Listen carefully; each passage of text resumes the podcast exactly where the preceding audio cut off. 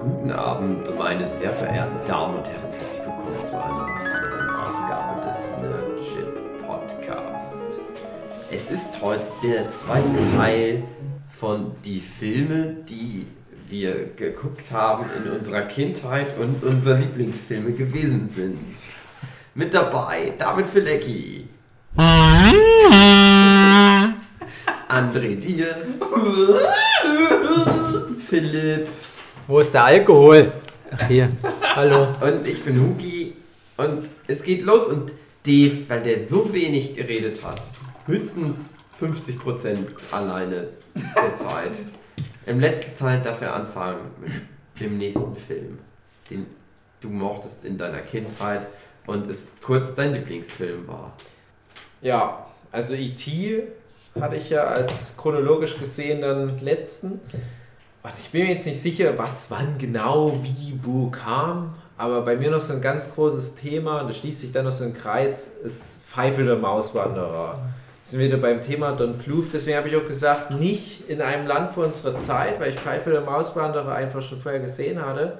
Und das ist halt für mich äh, ganz, ganz lange auch der beste Trickfilm gewesen. Sogar noch besser als Werner Beinhardt. Halt dich zurück! Halt dich zurück! Halt dich zurück! Ich finde, in ein Land vor unserer Zeit ist cool, alles klar, Dinos und so weiter. Äh, Pfeife der Mauswanderer ist halt so ein schöner Märchenfilm irgendwo. Äh, ich habe das alles nicht verstanden mit dem Amerika und Russland und so weiter, Sudetendeutsche, keine Ahnung. Ich wusste nicht mal so genau, ob das vielleicht sogar stimmt. Gibt es wirklich keine Katzen in Amerika, wie die immer wieder singen? Hm. Also das ist halt so dieser ganze Märchenaspekt. Und das ist auch tatsächlich ein Film, den ich nach wie vor immer mal wieder gucke, wo ich auch finde, dass der gut altert. Auch Animation ist ja sowieso was, was, was äh, nicht so schnell altert. Wobei, na gut, es ist nicht computeranimiert und es kommt nicht so ein singender Schneemann vor. Also ja gut, er ist doch schlecht. Hab, hab mich überredet. Aber ich habe ihn jetzt zum Beispiel vor na, so zwei, drei Wochen wieder gesehen. Und der ist halt immer noch sehr gut. Ne? Und das sage ich jetzt auch nicht so sehr mit einer nostalgischen Verklärung, sondern der ist auch schön rund. Und was mir jetzt das erste Mal aufgefallen ist, als Kind, du kriegst nicht so viel vom Inhalt mit. Das ist wirklich so dieses, jemand rasselt mit dem Schlüssel vor dir. Und das macht der Film aber auch gut. Und der hat aber auch so diese emotionalen Momente. Was der auch geil macht, ist dieses äh, Pfeifel Story, guckt den Film einfach an, ansonsten kennt ihr den Story, ist halt, dass diese äh, Immigrantenfamilie aus Russland oder Weißrussland oder was auch immer nach Amerika kommt und die Familie verliert ihr Kind Pfeifel und dann hast du immer wieder Stellen im Film, wo die sich fast treffen. Und das ist immer so, wo du als Zuschauer denkst, guck doch mal nach unten, du Trödel! Das ist, das ist er doch! Und es dauert echt den ganzen fucking Film, bis die sich am Ende wieder treffen. Und das ist dann wirklich so richtig verdient. Du klatscht der Nachbar noch Applaus. Und da passiert aber unterwegs genug. Ja, stell dir mal Zeug. vor, die hätten in der Mitte den dann wiedergefunden ja, und dann hätten genau. die nur noch so rumgesessen. Ja, dann machen die fett geworden. Und dann drehen die zusammen halt ihr Ding und versuchen die Katzen nach Hongkong zu verschiffen. Also das ist nicht das Gleiche. Mhm. Und das es ist halt jetzt mir erst nach den vielen, vielen Jahren aufgefallen, nach fast 30 Jahren, nachdem ich den Film das erste Mal gesehen habe, dass der Pfeifel eigentlich ein vollkommen legitimer Held ist. Hm, wo ich den vor, vor ein paar Jahren mal wieder gesehen habe, dachte ich, na, Pfeifel ist ja eigentlich nur so, so ein Ballast für die meisten Figuren. Also der trifft halt viele Figuren und die sind eigentlich die Akteure. Der trifft halt diesen weißen Jungen, der dann halt viel Zeug macht. Der trifft diese reiche Dame, die dann Sachen in Gang setzt, diesen Bürgermeister, der dann wiederum Sachen äh, halt wiederum ins Rollen bringt und so weiter. Hey, jetzt ist mir erst mal aufgefallen, dass der Pfeife ja vorgestellt wird als ein Kind, was gerne liest und gerne Märchen liest. Und die wichtigen Plotpoints basieren halt immer irgendwie darauf, dass der Pfeife irgendein Märchen droppt. So was wie Rapunzel und hey Rapunzel, was geht? Und so fliehen dann die Kinder aus dem Weißen Haus. Oder das mit dieser äh, großen Maus von Minsk, was er immer mal wieder antießt. Und dann ist halt am Ende die große Maus von Minsk das Ding, was die Katzen aufs Schiff verjagt. weil die die halt nachbauen. Ne? Das sind immer solche kleinen Dinge. Das ist schon ganz schön smart. Aber das ist halt auch wieder so ein Film, so diese typische äh, Steven Spielberg-Handschrift, der das Teil produziert hat, wenn ich mich jetzt recht entsinne. Dieses perfekt auf Kitsch getrimmte, Mm. am Ende wird geheult, Leute. Macht euch bereit. Was halt auch schon bei E.T.'s Ding war, was mich bis heute auch immer noch ja, schon so richtig krass an meinen Träneneiern packt, sag ich mal. Auch wenn ich nicht weine, aber ich verstehe dann, warum Leute da emotional drauf reagieren, sagen wir mal so. Eine Das- Meinung das, du brauchst nicht Filme, die dir ein menschliches Gefühl das erste Mal in deinem Leben vermitteln. Ja. Und das hast du sonst nicht. Ja, selbst nicht, Emotion verstehst du nicht. Du bist ja auch ein Mann. Du kennst halt Schmerz, aber nur körperlichen Schmerz durch Verletzung, aber nicht Mhm. die Seele, wenn es das gibt, in Anführungsstrichen. Quatsch. Aber äh, Peter Jackson, nein. Steven Spielberg, Ja, der berührt dein kleines Herz, gerade so mit der Spitze früher seines mal.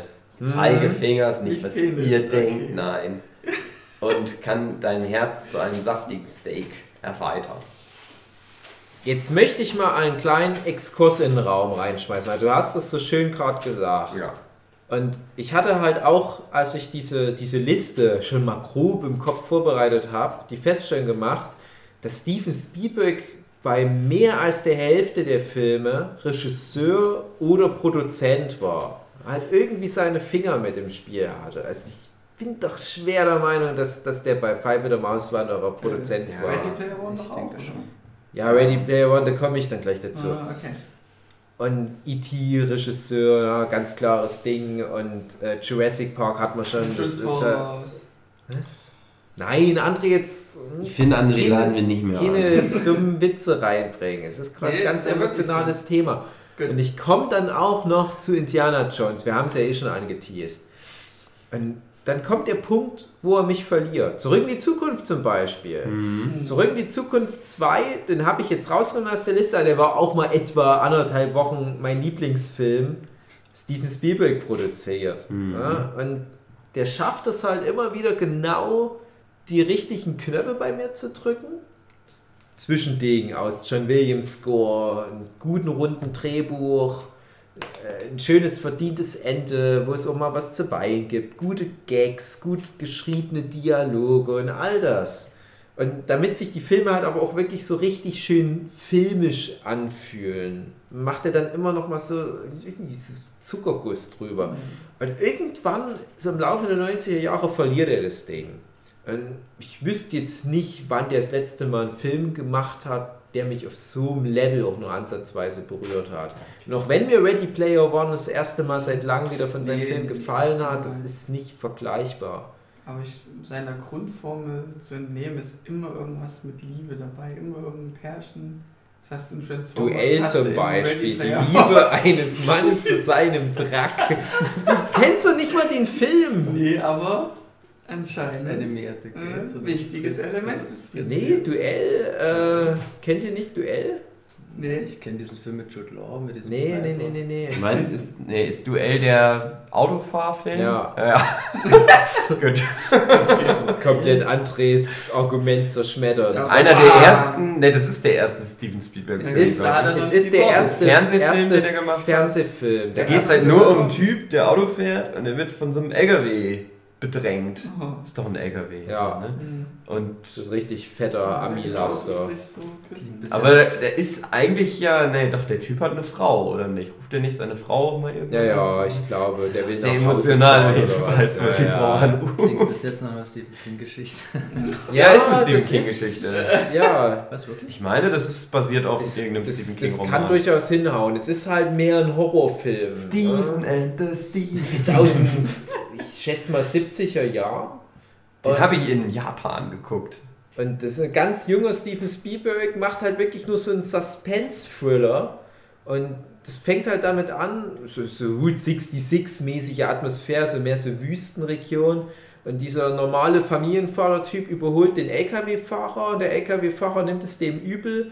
Und dann verfolgt er den 90 Minuten lang mit seinem LKW. Ohne dass du jemals den LKW-Fahrer siehst. Genau, und das ist super spannend. Den habe ich mal mit meiner Großmutter angeguckt. Und da hat, die, 71. da hat die sich so gefürchtet, da hat die immer so gesagt, hey, oh, das ist zu krass für mich. Und da hat die sich im wahrsten Sinne ein Loch ins Bein gefürchtet. Da zeigt ihr uns dann am Ende des Films, da hier knapp über dem Knie, da hatte die wie so eine Delle im Bein. Ich dachte, die verarscht uns. Die meinte mal, sie hat sich ein Loch im Bein gefürchtet. Wir dachten, das ist so eine Redewendung, wie ich habe mich scheckig gelacht. Äh, nee, die hatte dann wirklich wie so eine Kuhle über dem Knie. Ich weiß nicht, was das für eine physiologische Reaktion war, aber das, das spricht doch für das Handwerk, was der Steven Solange Spielberg schon als. Filmstudent beherrschte.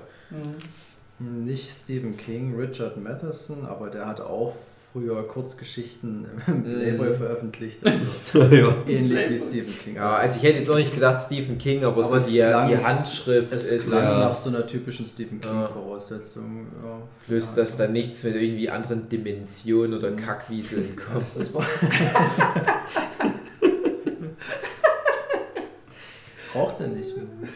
Straßenvirus zieht nach Norden. Nein, so wie André das mal in dem ersten Teil dieses Doppel- oder Dreifach-Podcasts, je Ja, wie lange sich das noch zieht, erzählt hat, dass für ihn alle Arnold Schwarzenegger-Filme Ja. automatisch so Lieblingsfilme waren, so würde ich das sagen, alles, wo Steven Spielberg mit dran stand, Mhm. habe ich schon als, als äh, ich sag mal, Kindergartenkind schon verstanden, Steven Spielberg, das würde ihr gefallen. Okay. Ja, und das war noch alles vor Schindlers Liste und so weiter. Mhm. Schindlers Liste könnte tatsächlich dann der erste Film gewesen sein, wo das für mich so kippte.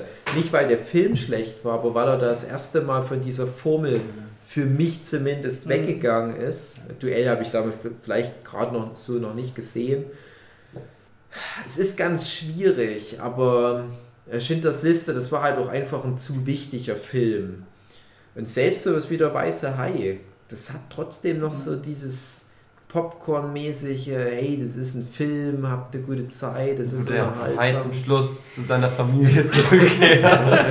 Scheiß Ding mit Liebe und Familie, das alles in den Raum geworfen hat.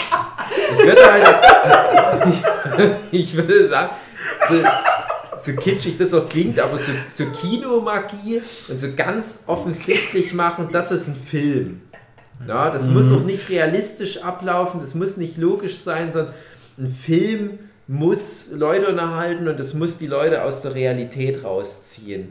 Und Schindlers Liste hat das Gegenteil eher gemacht. Schindlers Liste hat Die mir als, als äh, Achtjährigen oder so, so so richtig mit der Faust ins Gesicht sagen, du scheiß Deutscher. Schäm dich, du scheiß Deutscher. Ich habe den damals geguckt und hab dann gedacht, nee, das ist alles nie passiert. sagen heute noch viele bei mir im Erzgebirge. Hast du auch gedacht, der hat ja nicht mal Farbe, der Film brauche ich nicht ernst nehmen. Ja, Warum ist die eine Jacke rot und der Rest ist schwarz-weiß? Warum habt ihr das nicht alles in Farbe gemacht? Es ist ein. Filmfehler.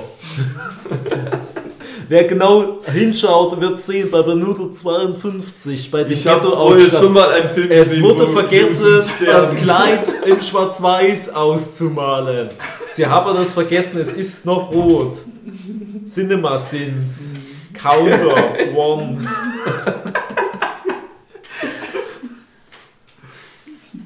Abonniert mich auf YouTube, Alter. Wusstest du, dass Wusstest du, dass die Oma von Etienne Gadet zum Schluss da am rumsteht am Grab, wo sie die ganzen Juden dann zeigen, Ohne die das überlebt haben? Hat die war nicht dabei. gewusst, dass die dann einen Film Die war? Putzfrau vom Film und durfte dann. Geil. Nein, die war da. Die das ist doch war äh, War Schindler Zeitzeuge. Jüdin. Ach, der- Ist doch gut. krass, krass, krass. Ist doch gut. Facts gedroppt, Ja. wie er die sagen würde. Ist doch gut. Ach, Steven Spielberg, guter Mann. Hat er zumindest behauptet, vielleicht stimmt es auch nicht. Kann auch alles behaupten. Der Stefan, der gute Stefan Spielberg. Mit einem ehrlichen deutschen Ja. Namen. so wie Schwarzenegger. Oder Schumacher. Die großen drei des deutschen Films. Warum spielt Michael Schumacher eigentlich nicht in vielen deutschen Filmen so mit? Als bekanntes Gesicht. Verstehe ich nicht.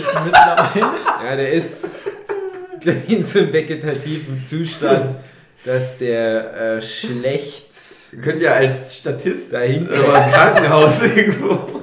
Der Club der Roten Bänder, Schumacher-Edition. Und wenn wir so vom Schuhmacher ausgehen, dann kann ich ja schon überschauen. Der Schuh des Manitou. Überschwang. Echt, das war auch mal war bei dir. Lieblingsfilm bei mir Okay. gewesen. Krass. Ähm, aber auch der einzige Bully-Film, wo ich sage, der ist gut gewesen. Da gab es auch Oh, viele Insider, die man. Muss Gerne ich sagen, zitiert hatte. fand ich damals schon unglaublich witzig im Kino, muss ich Mhm. wirklich sagen. Ja, heutzutage. Heutzutage würde ich, Ich sagen, muss selbst ja, sagen, ja. selbst Periode 1 fand ich noch ganz gut. Doch, fand ich auch noch gut. Ich, Doch, ich doch, konnte darüber lachen, ja. Man hat es halt als, als das wahrgenommen, was es war. Also es ist auf jeden Fall tausendmal besser als das, was Bully jetzt jüngst Ich- vollbracht hatte mit dem äh, Film. Bulli-Parade habe ich nicht gesehen. Das, ja, das war der Die war Bully-Parade-Film. ganz schlimm, Ganz der schlimm. Film. Ich habe gedacht, Hab das vermischt sich so ein bisschen, aber es sind einfach nur drei Kurzgeschichten in Mhm. einem Film, die nichts miteinander zu tun haben und auch noch schlecht. die haben schlecht. einfach verkannt, dass die Zeit einfach vorbei ist. Oh. Ja, die Jokes waren so unglaublich dumm. Es war einfach nichts witzig. Ja. Mhm. Ich hatte nicht einmal groß gelacht. Judas Manitou, den habe ich vor kurzem auch nochmal so angeguckt. Der funktioniert sogar immer noch einigermaßen. Also ich finde, an dem Film merkst du halt auf jeden Fall, dass das was war, was dem wichtig ist. Mhm. Halt das ganze Winnetou-Gedöns, äh, Lederstrumpf-Kram. Und ja, das ist halt, das ist halt so ein Film, der schlägt in diese Kerbe nackte Kanone. Naja, Ding. deswegen. Das ist so viel Wortspiele und. Ja. ja, es ist halt eigentlich genauso diese Richtung und der ist aber auch gut vom Pacing und ja, der funktioniert. Also, Halt, nackte ist Kanone ist, nicht- natürlich ein, ein, ein krasser Vergleich. Der Ja. ist Na, nicht ja, ich meine halt in die- voll nackte in Kanone. die, er geht Ich will weiß, in die Richtung. Ja, ja, dieses Parodie-Ding. Es ist halt nicht mal in. Das ist halt Mini- die deutsche Version von der nackten Ja, ja. Da kannst du mit allen sagen. Aber. Das ist wie Dark, das deutsche äh, Ja, ja. Twin Peaks Ja. ist. Ja, ja, klar, kannst du das sagen. Es ist halt nur, ne, Naja. es ist halt nur ein Bruchteil der Genialität.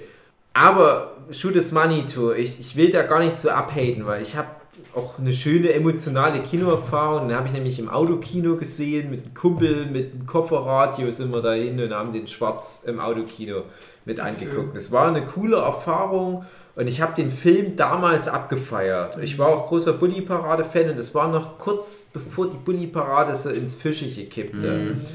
Und es war so das letzte, hey, wir waren mal eigentlich ganz witzig für so Zehnjährige. Das war auch so 2001 rum. Naja, und der Bully-Parade-Film macht aber zwei Sachen, wo ich damals nicht mit gerechnet hätte. Der erzählt hier tatsächlich eine Art Story. Ne? Und das ist ja schon mal mehr, als viele von diesen Blödel-Komödien so hinbekommen. Bist Ja. du jetzt beim Bully-Parade-Film? Nee, Nee, äh, bei dem bei Das war, damals war das ja der Bully-Parade-Film. Ja. also das- du hättest ja auch nicht gedacht, dass dann ständig neue Filme kommen, die Bully-Parade wieder aufgreifen. Und das andere Ding war halt wirklich, dass das mit so einer Liebe zum Detail produziert wurde, als wäre es ein echter Film. Und da dachte ich, okay, ja, in, in der Hinsicht ist es dann schon wieder krasser als die Ami-Sachen, woran es halt so angelehnt ist, diese Zucker Abrams, Zucker-Sachen und so weiter. Weil viele von den Filmen, so Loaded Weapon und so weiter, die sehen schon auch schön aus, aber die sehen halt auch von beiden schon aus wie so eine dumme Komödie. Mhm. Und wenn du jetzt irgendwie nur ein Freeze-Frame, irgendwie Screenshot aus Shoot is Money Denkst to nimmst, dann sieht es aus wie ein total geiler Western der Ja. Neuzeit. Ja, und für deutsche Verhältnisse fand ich das damals cool, dass das mal wieder ein bisschen bergauf ging mit so Production Value. Und Effekte ging auch, oder? die war, das war alles ganz auch gut. Kannst ja. echt nicht meckern. Und das war dann halt aber Selbst Äh, Filmmusik war. ja, Ja, das war alles, kann ich über alles nicht meckern, aber ich fand's nie witzig, aber ich habe das respektiert, Das hatte ich unterhalten. den Humor, Mhm. äh, weil es nicht so war, dass ich mich drüber geärgert habe. Und ich habe halt eher das Problem, gerade bei deutscher Comedy, ich ärgere mich halt gleich. Und das ist das Mhm. Schlimmste, wenn, wenn äh, Humor dich nicht zum Lachen bringt, sondern dich ärgert. Äh, allerdings bei all diesen, wie hieß er hier, Apahachi, der, der schwule Indianer, Mhm. da habe ich auch schon damals abgekürzt, weil ich mir dachte, das ist genau die Art, Klischee. äh, falls ihr gelacht habt, sorry, aber es ist genau dieser kleinste gemeinsame Nenner von allen Deutschen. Na, ein schwuler Mhm. Indianer und der hat auch noch rosa an und sein Pferd heißt Jacqueline. Das ist instant der größte Lacher des ganzen Films. Ja. Das finde ich so schade, dass die Die Deutschen so funktionieren. Von dem Film, die ich nicht so witzig Aber als der rauskam, war ich halt auch Hm. Jo. ganz jung.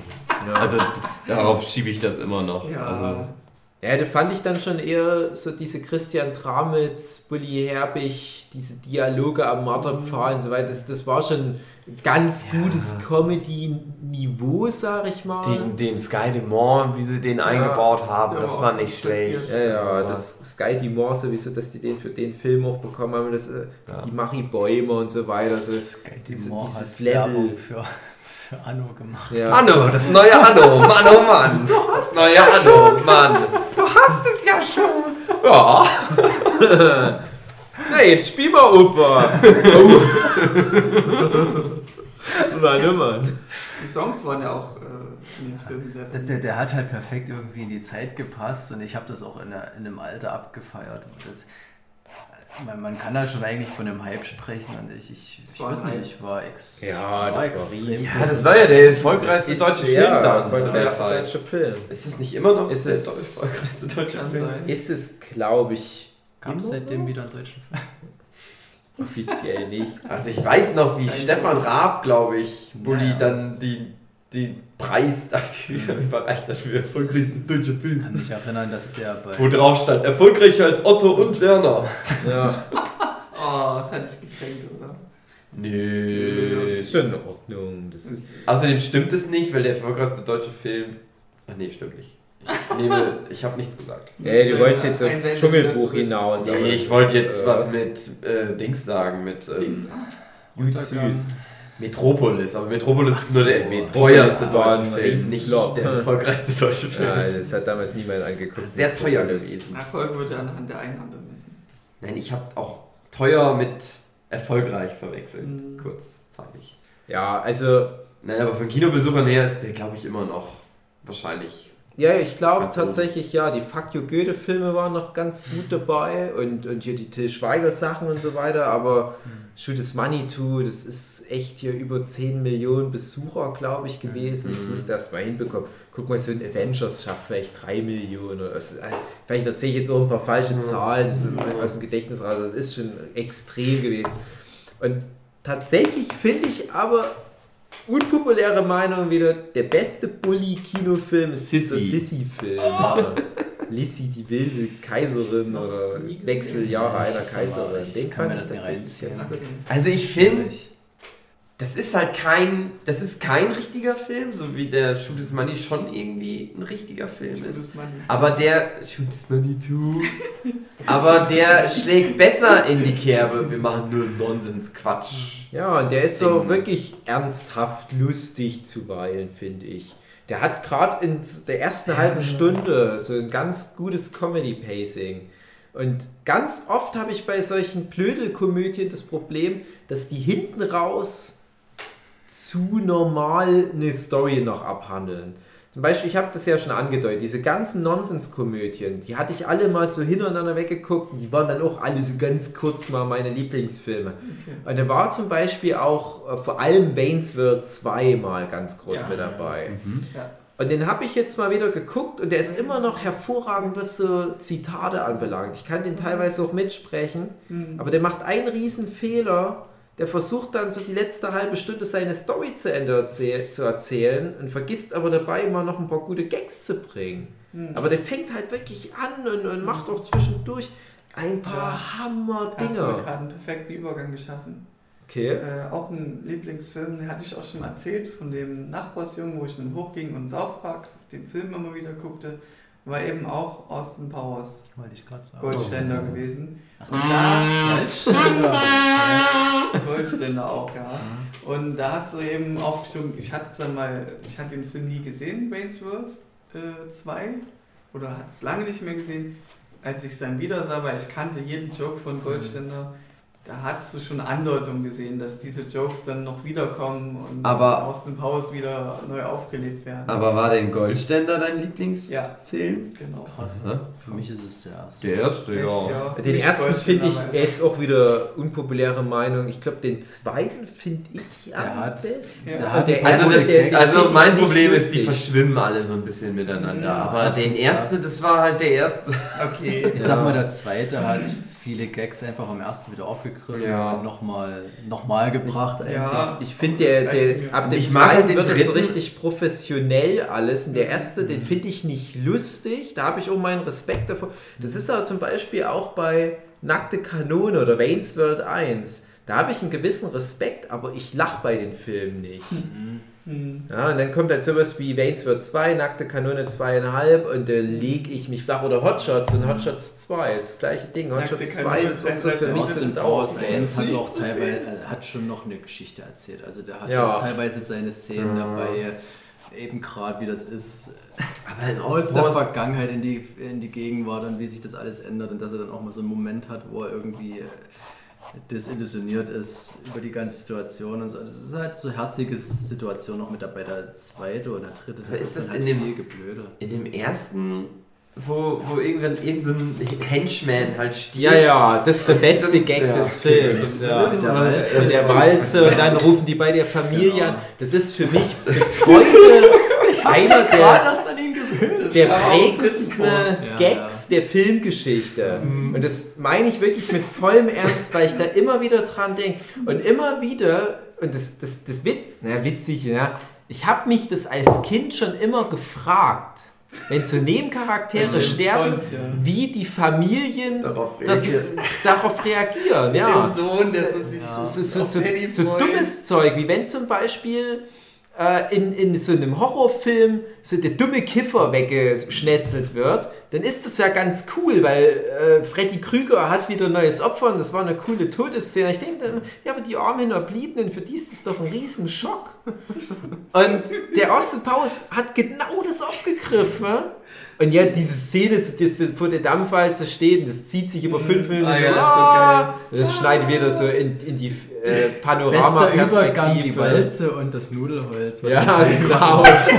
Und es dauert so ewig. Und dann denkst du, okay, ist das jetzt der Gag? Nee, der Gag ist dann halt wieder so dieses super realistische, was auch so äh, komplett in Kontrast zu dem restlichen Blödelfilm steht, wie die halt diese Nachricht verarbeiten. die ja eigentlich so- das Lachen im Halse stecken. Ja, eben.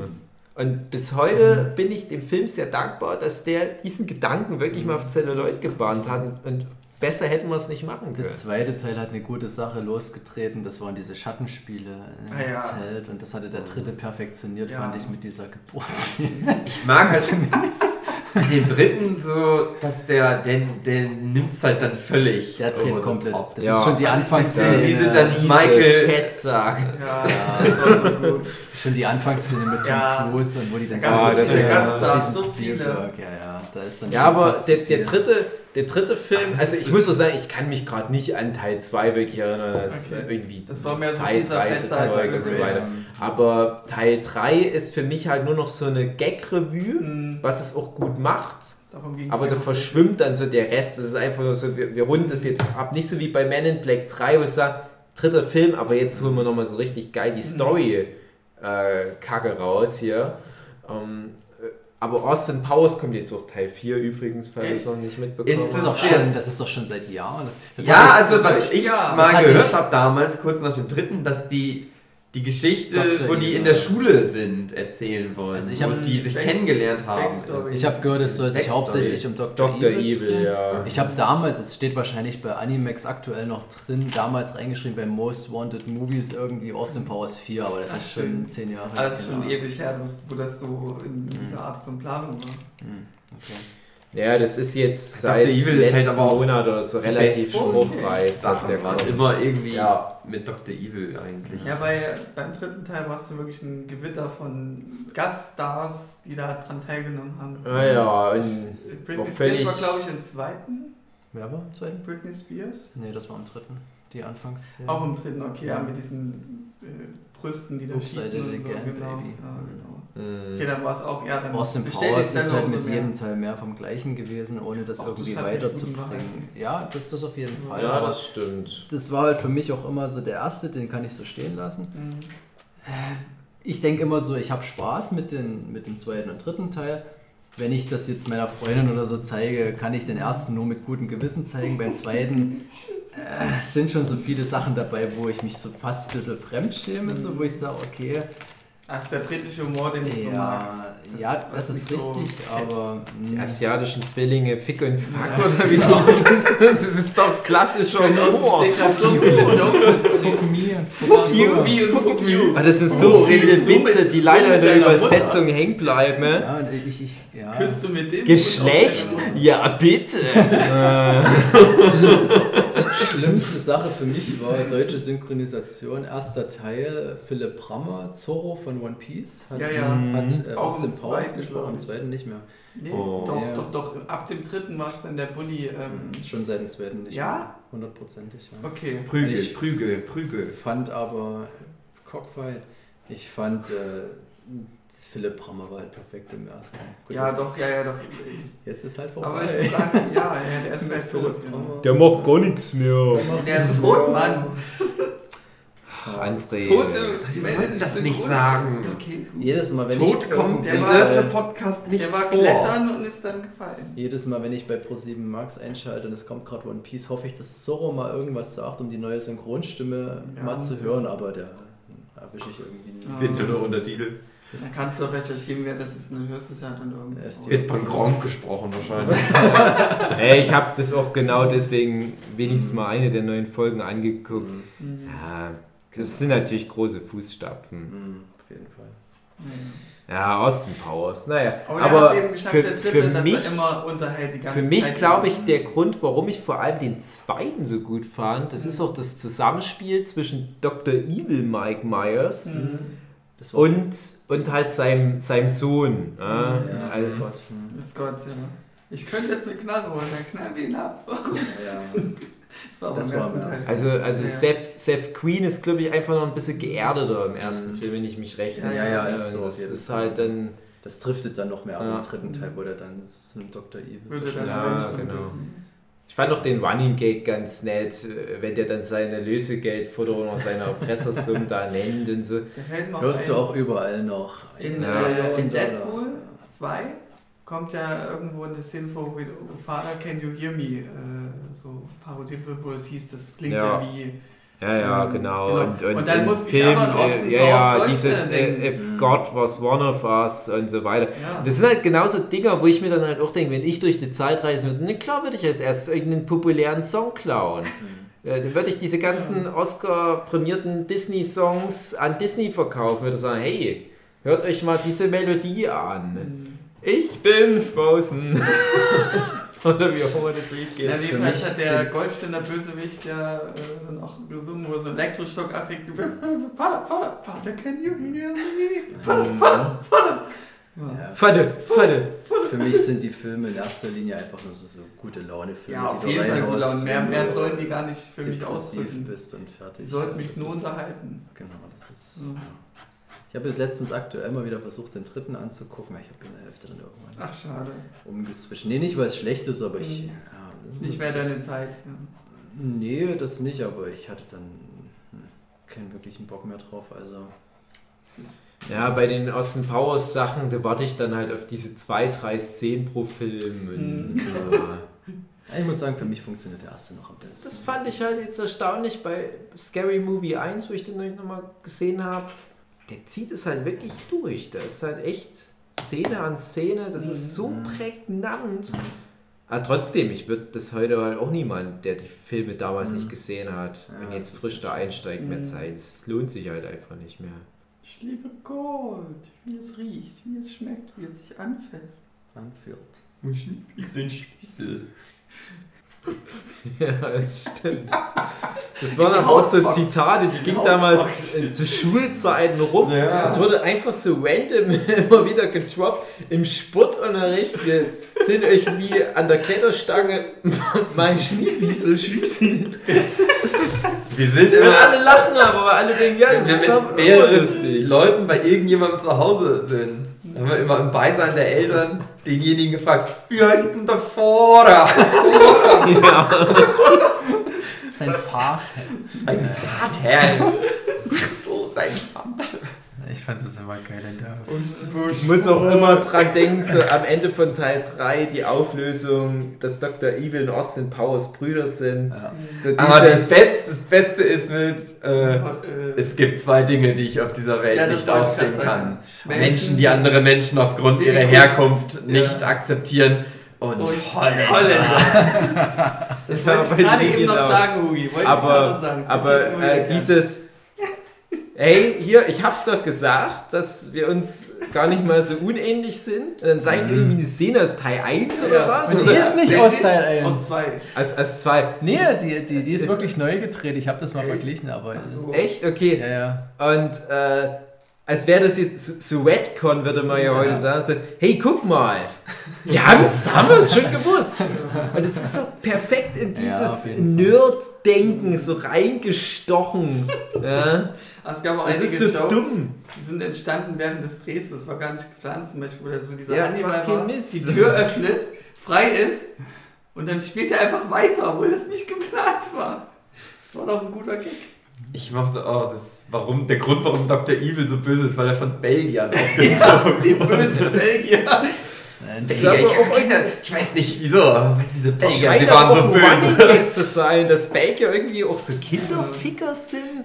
Das, das Genau. kriegst du auch immer mal in anderen In, Franchises Im mit. Audiokommentar, wie ist es im Audiokommentar, ich weiß nicht mehr, irgendwann habe ich mal gehört, ich glaube, die wollten eigentlich erst Deutsche nehmen, aber Mhm. weil Deutsche so abgegriffen ist, haben sie sich überlegt, ja, wir müssen irgendwas nehmen, was ein Land, was keiner kennt. Belgien. Ja, Belgien. Egal. so wie die Dänen bei South Park. Ja, stimmt. Ich mochte halt immer den Hausmeister, bei wo Austin Powers irgendwie in der Vergangenheit, wo das die, die Jugend an der Schule dort äh, gezeigt haben und der kriegt irgendwie diesen Preis und sein Vater ist nicht da und der wird ausgelacht Genau. von allen und dieser Hausmeister, der alte Sack, lachen. Ja. Und dann in der Gegenwart die gleiche Szene, wird wieder ausgelacht, der gleiche Typ wieder da. Ach ja, alleine, dass man eigentlich schon so lange über so, ein, so eine Ja. Filmreihe reden Ja, kann. ich, kann das mich war- an Das war auch nichts erinnern, Grund. außer dass Elizabeth Furley am Ende von Teil 1 ein Roboter ist. Mhm. Das so dumm ist. äh, aber trotzdem, ja, es stimmt schon. Das sind halt so diese, diese kleinen Duftmarken, Also das aus ist was- Haus in der typische. Das ist so ein das ist Ding, ne? Dass, dass bei Austin Powers halt die Frau dann immer weg ist. wo, ich, wo ich mich als Kind immer so drüber geärgert habe. Ne? Klar ist das einfach nur so ein Ja, James Bond-Ding. Erklärt das. Aber ich fand das immer so scheiße. Und das ist aber genau das gleiche, wo ich mich bei Deadpool jetzt wieder drüber geärgert habe. Das ist das erste, was der Fi- zweite Teil macht. Spoiler, halt die, das Love Interest erstmal umbringt. Ja. Das wird ja, Ja, auch alles schon bei Austin wirklich Aber Powers ihr, ihr merkt eben gerade, warum das eben genau viele, viele Jahre und immer noch einer meiner Lieblingsfilme ist. Also der dritte auch, weil so viel Also- da passiert. Wenn ich nicht so alt gewesen wäre, wo das gerade groß war, hätte bestimmt da gut bei mir auch reingeschlagen in die Kerbe. Das wäre dann so vielleicht mein Hotshots 2 Das ist gewesen. dieses typische Ding auf dem Schulhof, wo du dir die Zitate um die Ohren Ja, ja, jagst genau. und das, das prägt sich ein und du könntest das heute wahrscheinlich keinem, keinem mehr zeigen, irgendwie, der irgendwie 13, 14 ist. Ja, das weiß ist ich nicht. Also, vielleicht der damalige Humor. das war die Zeit. Ah, das wahrscheinlich. war, die, bei mir ist halt das Problem, ich finde, die hatten schon vorher schon mal besseren Humor. Hm. Aber Austin Powers hatte halt ein gutes Konzept. Ja. Das ist Ja. halt ein ganz wichtiger Punkt. Und ich glaube, das war für mich damals so ein ganz großer Moment, wo ich gemerkt habe, das ist in Hollywood einfach angekommen, Austin Powers. Weil du hast halt lange Zeit ähm, so, so, so eine große Schneise zwischen diesen ganzen Oscar-Bait Hollywood-Film und diesen ganzen Blödelfilm, wo dann halt Leslie Nielsen mitgespielt hat. Und Austin Powers sagt dann auf einmal, nee, hier, Tom Cruise. Und hier, Kevin Spacey.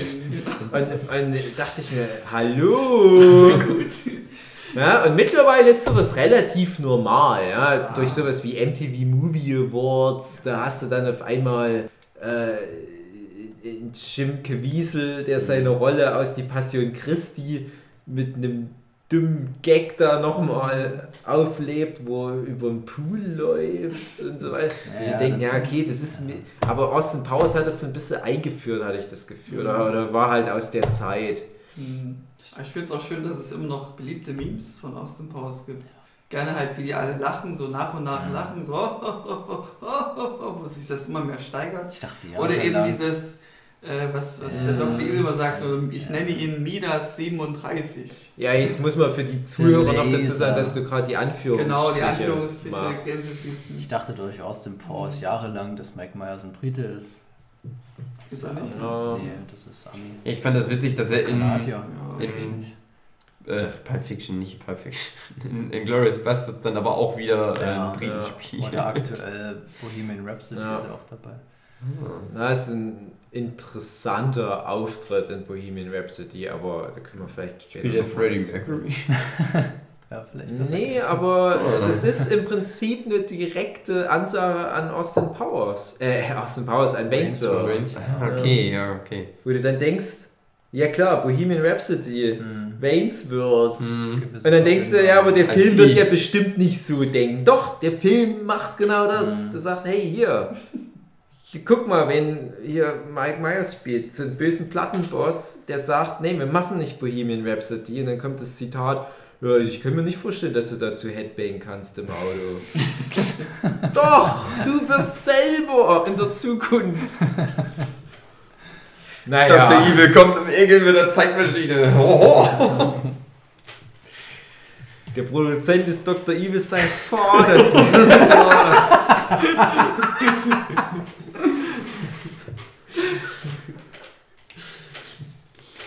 Next Movie. Äh, was völlig anderes. Äh, aus Austin Powers, da war ich so 14, jetzt wäre ich bei 15, wäre Herr der Ringe. Einfach. Oh, das war, ist doch mal schön. War schön einfach. Bis immer. hier in einem Oh, ja. mit Herr der Ringe. nee. Ich hatte auch schon beim, wo ich den dritten im, Film, äh, im Kino geguckt hatte, das habe ich selten bei Filmen, wo ich das verlangt habe, den nochmal zu sehen, nachdem ich ihn gesehen habe.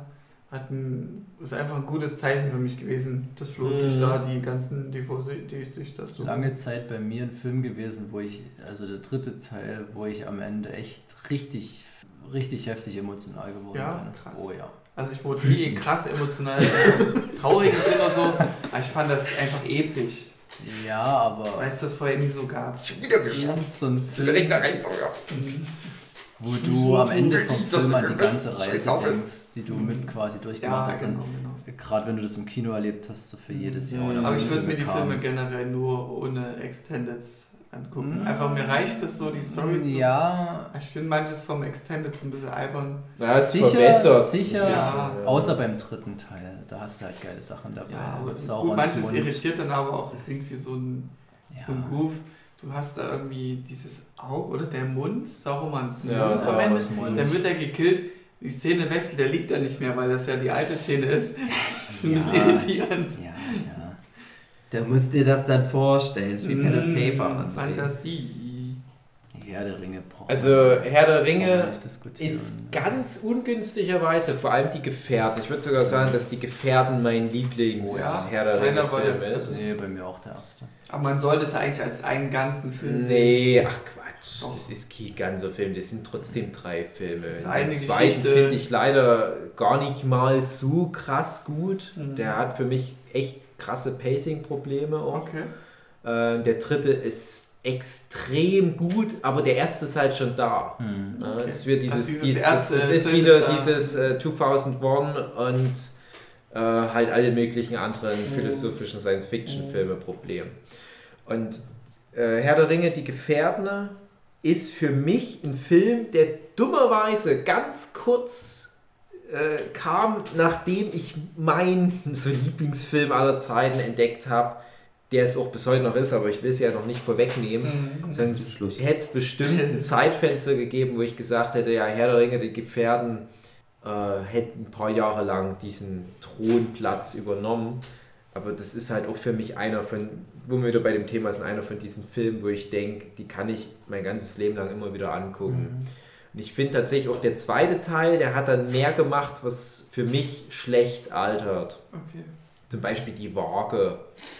Die reiten dann auf diesen Wölfen und das fand ich schon damals im Kino so schlecht getrickst, das CGI. Ja. Der dritte Film macht wieder alles richtig. Das ist nur die scheiß Waage in Teil 2. Das ist für mich so das, was das für eine perfekte Trilogie auch. Aber der hatte Helms Klamm.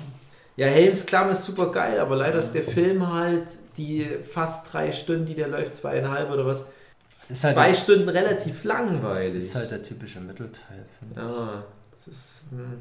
Die hätten Nur da. Star Wars ist der Mittelteil der geilste Film. Ja. Das ist halt dieses typische, ja, der zweite Teil, der ist dann viel düsterer und so weiter. Das ist ja bei allen Trilogien. Ja, immer der ja. zweite ist viel düsterer. Hm. Ich, ja, mach doch einfach einen eigenständigen, für sich guten Ja. Film und der zweite Herr der Ringe-Filme, der steht nicht für sich.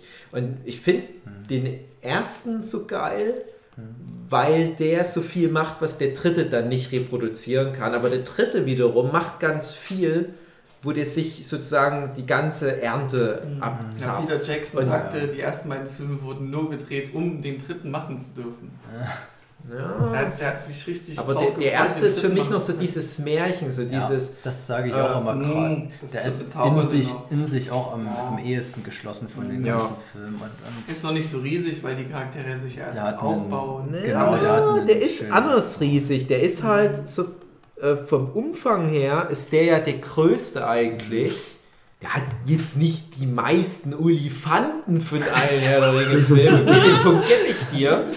Aber äh, wenn du die Bücher gelesen hast, wirst du halt feststellen, die sind etwa ein Jahr unterwegs in den Büchern. Ich habe das halt dann auch mal gelesen. ziemlich genau. Und ich glaube, der erste Film umfasst so etwa neun Monate von dem Jahr. Und ich finde, das merkst du halt. Ja? Also, wenn ich dem ersten Film irgendwas Negatives auslegen möchte, dann, dass Pony Lutz nicht namentlich erwähnt wird. das stimmt. Aber du merkst halt einfach. Worte, Worte, würde ich behaupten.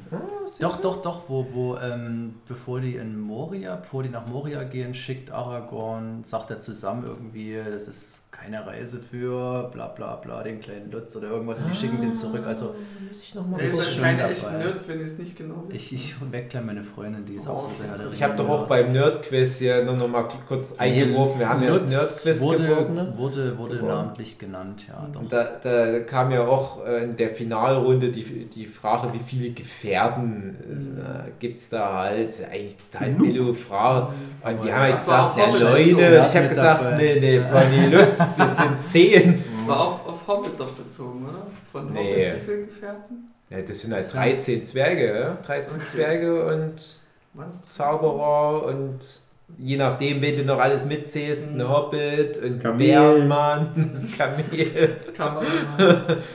Der Samurai Pizza Cats, Master Splinter, April Peter Jackson. R2D2, C3PO, Chewbacca, Ja. Minimi. Ah, aber Haben wir Herr der Ringe ja eigentlich schon abgehandelt bei, bei Michel im Weihnachtspodcast? ja, war das, ja. Ja, ja, doch. Wo Ja, wir Herr der Ringe ist ausgelacht halt einfach ein großes Weihnachtsfilm, Doch. Echt, ja, okay. Ja, trotzdem Wie ihr ist so ja, einen ist ja, Pod gehabt, wo ihr irgendwie gezogen habt? ja, ja. Welcher Film? Ja, ja, das ist ja der Mhm. Weihnachtspodcast. Hm, Keine Legendär. Erinnerung mehr dran. Kann Nee, ich Herr der auch Ringe lasse ich auch nichts rankommen. Das ist so ein schöner Film. Hm. Ich bin echt gespannt, wann die Zeit kommt, wo solche krassen Dinger äh, wieder rebootet werden. Ich sage mal Harry Potter, das wird das nächste große Ding. Naja. Weil Harry Potter, das wird Ja. am schnellsten altern. Naja, jetzt kommt erstmal Artemis Fowl Filme. Nein, das ist, das ist wieder ein ganz anderer Schnack. Das ist, du hast nicht so viele riesige große Naja, Franchises, nein. wenn das so Bei Herr der ist. Ringe könntest du halt dagegenhalten, die Serie, die dann startet demnächst. Genau, also die wird es auch noch echt, deswegen sage ich auch, dass deswegen kommt Harry Potter auch eher, Was weil die angeblich Serie, das Franchise, das, die die Welt. teuerste Serie dann werden soll. Mhm. Hm, mal gucken. Bin mal gespannt. Ja. Wie das, ist, das wird doch gut. Die wissen ja jetzt von den Hobbit-Filmen, was man alles nicht Ist das unbedingt so machen soll. macht das? Amazon, ja. Hm. Und äh, Herr der Ringe ist ja ein fantastisches Fantasy. Oh, jetzt kommt eine Zum Überleitung, selben- oder was? Zum selben Jahr äh, rum äh, hatte ich gerade auch so eine Phase von Dragon Ball, da ging einfach nichts drüber, so Dragon Ball mäßig. Jetzt kommt Dragon Ball Evolution. Und was die Filmreihe angeht, da fand ich den zweiten sogar sehr besonders, also am besten von den dreien. Ähm, aber die Meta würde sagen, nee, der erste ist der beste, weil auch von der Story her besser ist. Hä? Aber Dragon vom, Ball ich habe noch 3 keinen Namen, nein, nein, ich habe noch keinen Namen genannt. Ach so, das Ähm, war. und der zweite ist halt so Richtung Dragon Ball, wo ganz viel gekämpft und geil. Matrix. Matrix, Ah, genau. Matrix. Und da fand ich den zweiten richtig geil, aber der erste wird am meisten gesagt, ist der beste, weil der so einen krassen Mindblow hatte damals. Der erste Zeit. steht halt für sich und es hätte Ja, eben, eben. gebraucht. Aber war eigentlich, glaube ich, schon immer als Trilogie geplant gewesen. Ja, das kann sein. Ach ja. Ja, und ich fand das halt so geil mit dem, die, wo der gegen hunderte Agent Smiths Ich habe kämpft. mir Matrix als Kind so oft Auch wieder angeschaut. Typen mit schwarzen Anzügen. Ja, Das- ja, wieder Typen mit schwarzen Jahrelang, Anzügen. Jahre danach überhaupt verstanden, was das eigentlich bedeutet mit dieser Matrix. Also Genau. Ich habe den am Anfang wirklich so geguckt, Ich habe das so damals auch nur angeguckt, hab's nicht gecheckt. Damals. Ich habe das am Anfang wirklich nicht nach dem zweiten hinterfragt einfach. Ich weiß noch, ich habe Matrix geguckt und alle haben den ja so abgefeilt. Und ich dachte mir, äh, nicht satt, hast du auch schon alles gemacht in Dragon Ball. Da hatte äh, Marlon Diese ja sich halt alle Kugeln auf mit Psychokines, dachte ich halt, haben die beim Shasu Nerdquiz, beim Nerdquiz hatte Marlox ja auch äh, was Falsches gesagt zu Matrix. Das war wegen den Pillen da irgendwas war da. Er hat die falsche Ja. Farbe genannt. Welche Pille? Ja. Rote und blau. Neo. Genau, da ist es genau vertauscht. Grün. Ich habe Matrix 1 am selben Tag wie Spider-Man 1 geguckt. Okay. Raimi. Stell dir mal vor. Und ich habe damals so gedacht, nur Spider-Man hat mir aber besser gefallen. Ja, weil es besser verstanden hast vielleicht. So. nee, ich habe das schon verstanden, auch beim ersten Mal angucken. Nee, ich weiß gar nicht mehr, keine Ahnung. Na, Matrix 1 ging so durch die Decke wegen dem Bullet-Time-Effekt, den gab es vorher noch nie. Doch, bei Max Payne. Max Payne. Das Videospiel. Ja, wow. Aber jetzt so der Umfang mit den Kamera, äh, wie die das umsetzen so und, und diesen krassen Effekten und eben diesen Mindblow, mit die dem, dass wir in Prämisse der Matrix schon leben. cool, Alter. Das kann man nicht sagen. Also ob das jetzt drei Teile hätten sein müssen. Ja, ist die Sache. Ich kann mich an den Hype erinnern beim zweiten Teil. Ja. Eben der Ja. dritte hat so hingeplätschert, so vom, vom, auch vom Marketing her, so von der Vermarktung. der so. zweite war schon noch Der äh, zweite war für mich, wie gesagt, das geilere, die geilere. Der, der zweite hatte so ein hab paar Setpiece wie die Autobahn. Ja, ich ja, habe den so in jedes- Erinnerung als schon cool. extrem Ja, langwierig und, und, und Da muss ich sagen, ähm, bei Ant-Man and the Verse ähm, hat mich vieles eben auch an Matrix erinnert, weil die äh, in, in Ant-Man 2 Ja, wo die sich so klein und groß machen hat können. die sehr so Geister äh, so zwischen den Phasen Mm. verschieben. Ah, stimmt. Und das hat mich voll an Ja. Matrix äh, mit den Geistern Das stimmt schon. Ich fand so, so eine Erklärung charmant im ersten Teil mit so einem, was einem Déjà-vu bedeutet. Ja, das, das war Quatsch, was, wo ich mir dachte, okay, ist nett. Das wurde im zweiten Jahr dann nochmal schön aufgefallen. Das Mit ist dieser nett. Katze da. Ja. Das ist so schön. Ich weiß auch, dass ich damals gedacht habe, nein, das stimmt nicht. Das ist eher im Gehirn, wenn so die ganzen elektronischen Gedöns sich überlagern und dann kommt so das, das, das Gefühl, dass du dich an was erinnerst. Das ist falsch, Matrix. Ich habe mir immer gedacht, warum sollte ich um Gottes Willen aus der Matrix ausbrechen wollen? Ja. Was will ich dort draußen, wo ich von irgendwelchen fucking Robotern verfolgt werde? Mir geht's doch gut in der Matrix. Ich, Scheiß auf meinen das Ding ist halt immer, die Idee von Matrix ist halt viel besser als das Franchise. Ja, sicher. Einfach die Idee, oh, das ist alles nur eine Es Simulation. gab ist auch halt geil. Animatrix, das war auch. Best, wollte ich gerade sagen. Ja. Best, bester Teil, also, also äh, bester Auszug aus dem Matrix-Franchise für mich der Geisterhaus-Kurzfilm aus Animatrix. Äh, wo die so, wo die Klitschen waren, wie so Ja. schweben kommen mit den Kindern. Mit dem klitschenden Haus. ja. gab doch das Spiel Enter the Matrix. Ja, das hatten sie dann Frau irgendwann von- eingestellt, aber ja. Ähm, was ich auch krass fand, die auch Animatrix, äh, diese, ich glaube, das war auch die, der erste Film davon, wo die so 3D animiert waren.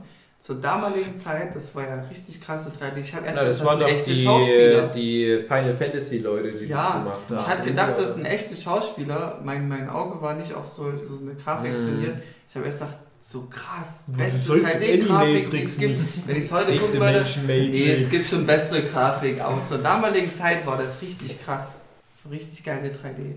Ja, die hatten da schon ganz schön was vor, aber die haben halt ein bisschen unterschätzt, Haben die, was man dann mit, mit Teil 2 und 3 hätte wie machen hießen sollen. die Wachowski, Wachowski Mhm. Brüder? Haben die alle drei Filme ja. Geschwister. Ja, Ja. Geschwister. Geschwister, sagt man.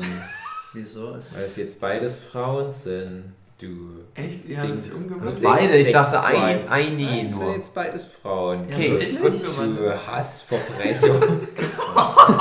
Sonst brennen, Junge, brennen. Krass, die haben sich umgewandelt, ja. Das ist nicht krass, das ist Transform- normal. Nein, die waren schon immer Frauen an Genau. Hasser. ist in Ordnung. Die waren halt, die hatten halt nur einen Penis. ja, Was ohne Scheiß? Ja. Die waren also nie cis mit, Die mit sich selbst. jetzt Lara und Lana Wachowski oder so Irgendwie ähnlich. Stimmt, davon habe ich ein bisschen gehört. Also, darf ich jetzt noch Matrix gucken? Das ist doch jetzt. Ach, das ändert sich ist nicht. Du darfst das nicht mehr gucken. Nicht nee. mehr, okay. Weil das wurde von Männern gemacht. Und Mhm. jetzt, nee, das Mhm. kann ich Nein, die waren doch schon Frauen immer Fucking. in sich innen drinnen. Ja, cis, die waren nicht cis mit sich. Ich Hm. weiß nicht, was nicht cis ist. Das sind halt überall. Non-Cis-Gender. Fucking hier ekelhaften Schweine, sag ich ja. Niemand darf mehr Matrix gucken, weil er das nicht auf die Reihe kriegt.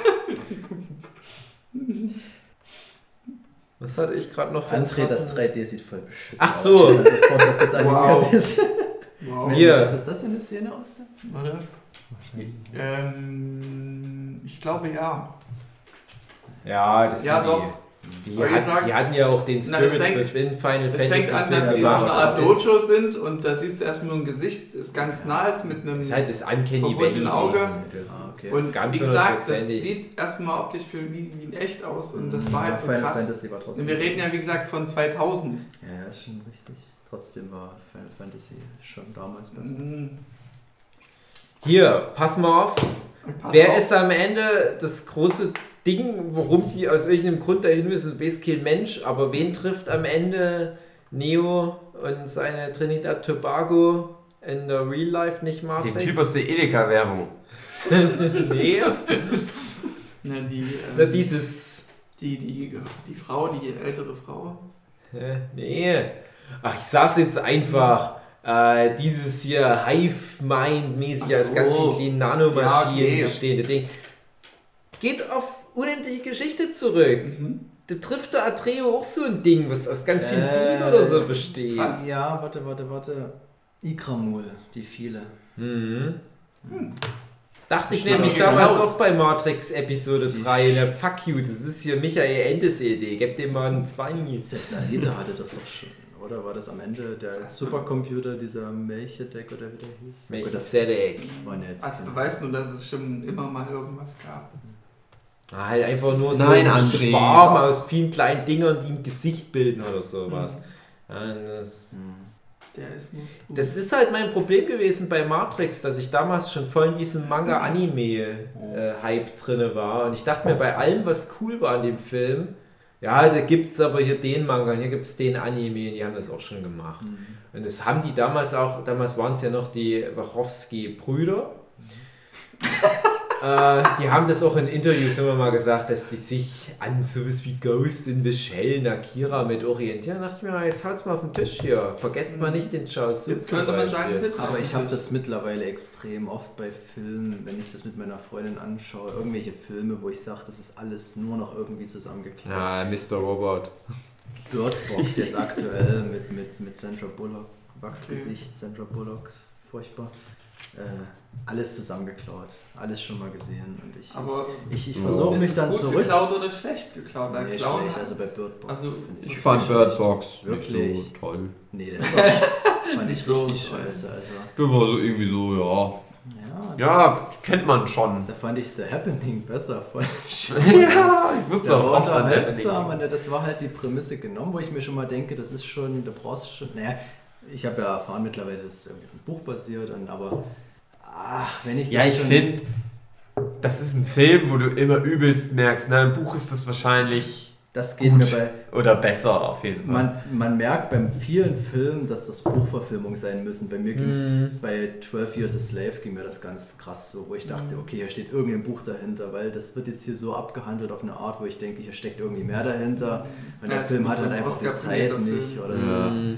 Mhm. Bei Bird Box, Ich ja. finde die Oscar-prämierten Filme an sich immer so schwierig. Ich hatte das neulich erst, ach, wir, wir springen jetzt hier ganz schön aber Ja, bei Ja, ja. die Insel der besonderen Kinder, Mhm. den ich tatsächlich gut Ja, fand. der Der war nicht schlecht. Ordnung, Ja, ja, aber ich dachte, es ist der erste Tim Burton-Film seit über zehn Jahren vielleicht, der mir wieder mal gut gefallen hat. Aber ich dachte die ganze Zeit, gibt es bestimmt ein Buch. Mhm. Das ist niemals so, wie die Geschichte verläuft. Das Mhm. kann nicht sein. Mhm. Das ist so wie wenn du die Harry Potter Filme guckst, ohne Mhm. die Bücher gelesen zu haben, wo du dann halt auch wahrscheinlich gar nicht alles mitbekommst. Mhm. Ich sag, hä, warum sind die jetzt die hier? Naja, Das ist schon mhm. richtig, ja. naja. Ach, ganz schön rummeandert bei dem doofen Matrix sind hier. wir jetzt, genau, ich wollte gerade sagen, wir sind jetzt hierher gekommen. So, Ich finde, ich bin jetzt wieder dran. Okay. Ja, hau raus, die Scheiße. Uh. Wie alt warst du da?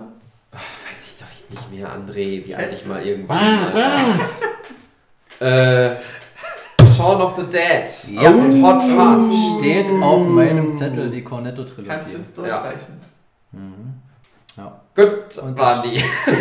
Ende. Und Das war für mich so eine. Offenbarung an Comedy Ja. irgendwie so. Einfach so, dass du auch einfach einen, also einen Comedy-Film machst, der so richtig lustig ist, Mhm. aber auch ein Film Genau. ist. Ja, Obwohl wir natürlich Shoot is Money Too schon das so attestiert haben, dass das zwar auch irgendwie ein Film ist, aber Shaun of the Dead ist schon ein richtiger ja weil, weil Shoot is Money tut, da hast du halt einen Bully Herbig dahinter stehen, der mit viel Ach und Krach überhaupt seine Schnürsenkel zubringen kann. Nee, ich bin gemein, Michael, ich habe großen Respekt für den Mann, aber so, so Edgar White, das ist ein Genie. Ich, Ja, ich also wollte jetzt gerade sagen, bei Bully, äh, beim Shoot is Money, du hast halt so viele Sachen dabei, dass irgendwelche deutschen Promis oder so verwurstet werden, was halt dann nur die entsprechende Zielgruppe versteht. Ja. Aber bei, bei äh, Hot, äh, Quatsch, Hot Fast, sondern ähm, Shaun of the Dead ist es ja im Endeffekt genauso. Wenn ich mir das jetzt die ganze Cornetto-Trilogie angucke, wie viele Leute von Space dort dabei Ja. sind und so, was mir jetzt erst auffällt, das ist halt wahrscheinlich genau das gleiche gewesen, aber halt in einem aber kleineren es Maßstab. ist nicht der Sinn der Gags. Genau, das Ja. ist das Genau, Ding. genau. Ja, das ist halt, steht für sich und wer Das funktioniert auch alles perfekt, Ja, ohne dass du das weißt. Was Absolut. man daran sieht, dass ich natürlich auch Shaun of the Dead vor Spaced gesehen habe. Ja.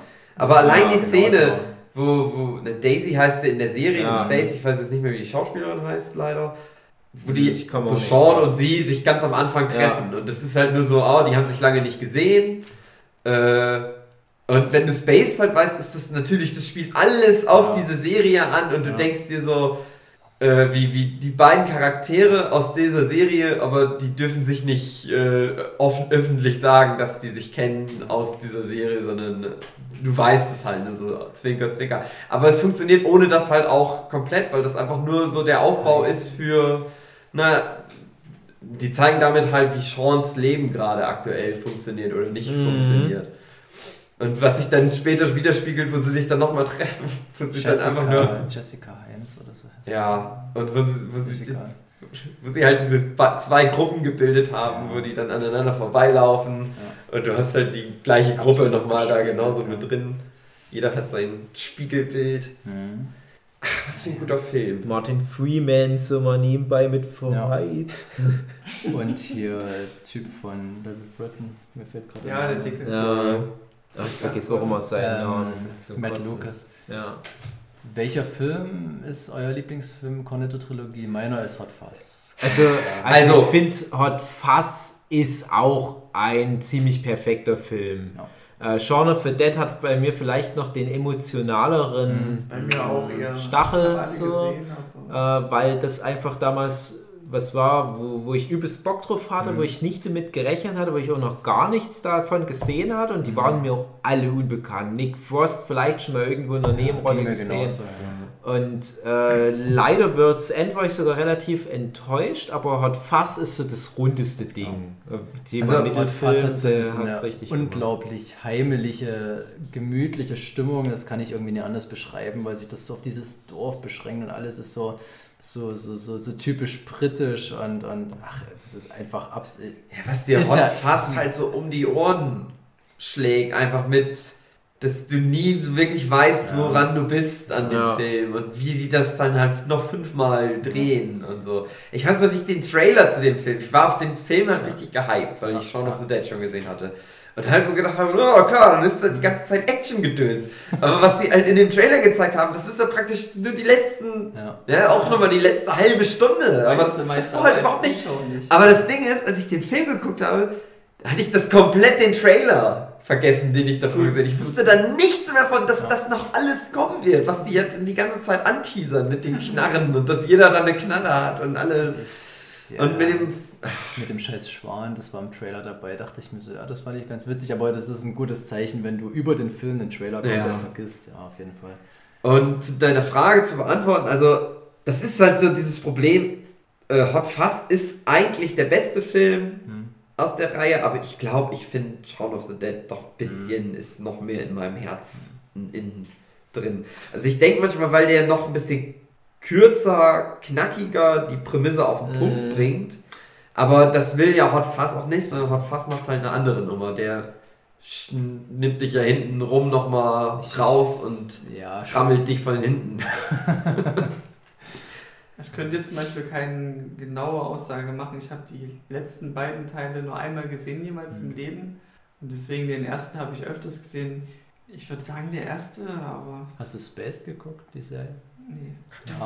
Ja, Aber, Engl aber André kann auch kein Englisch. Das so. ist Ja. Das ist zum Beispiel so ein. Ding, wo ich sage, so, so ein Simon Peck wird in Deutsch echt gut synchronisiert, aber Mhm. ich, ich wollte jetzt kein Space mit einer deutschen Synchro irgendwie. Mhm. Das, ist, das geht mir bei vielen britischen Serien so. Ich, hab, du, wenn ich- du da so reinkommst, Mhm. mit dem, dass du so gewohnt bist, dass du es dann hältst. ich bin es ja eigentlich mit deutscher Synchro gewohnt, Ach so. durch, Ja. die, durch die Filme, aber das ist komisch, ist bei mir nämlich auch so. Ich habe die Filme auch erst auf Deutsch gesehen, dann aber Space geguckt und dann Genau. natürlich die Filme auf Englisch dann wieder Ja. angeguckt.